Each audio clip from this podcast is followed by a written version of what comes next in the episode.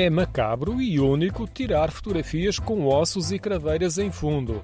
É uma experiência vulgar e por isso a Capela dos Ossos da bonita Igreja da Ordem Terceira em Faro é muito procurada por visitantes. Tem um número infindável de ossos e mais de 1200 crânios que revestem as paredes da capela. A área ainda é grande. O teto, em abóbada, também está revestido com ossos e o altar tem um nicho em vidro que guarda uma imagem de Cristo crucificado.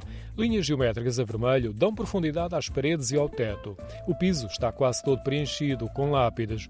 Os vestígios da morte envolvem-nos, mas isso não impede a procura de muitos turistas. Buscando por internet, pues hemos visto que estaba la capilla y vamos. es diferente. Y, o sea, si te da un poco de miedo o de respeto lo esotérico, pues es un poco. A mí me ha, me ha causado buena impresión, a mí me ha gustado. O movimento de visitantes é permanente e espelha um misto de curiosidade e perplexidade. Apenas no pequeno jardim, em frente da porta de acesso à capela, encontrei alguém que estava impressionado.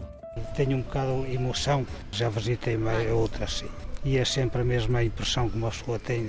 O trabalho foi feito. Não pela matéria em si, pelo facto de serem ótimos? Sim, também.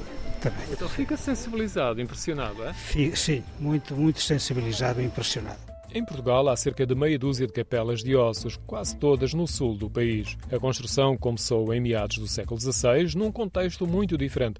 A morte era aceita de modo mais natural e a transitoriedade da vida era uma das mensagens que a Igreja Católica queria transmitir como resposta ao movimento da Reforma. A Capela dos Ossos é de 1816. Foi construída por irmãos da Ordem Terceira e os ossos seriam de um cemitério anexo à igreja, cuja construção começou cerca de um século antes.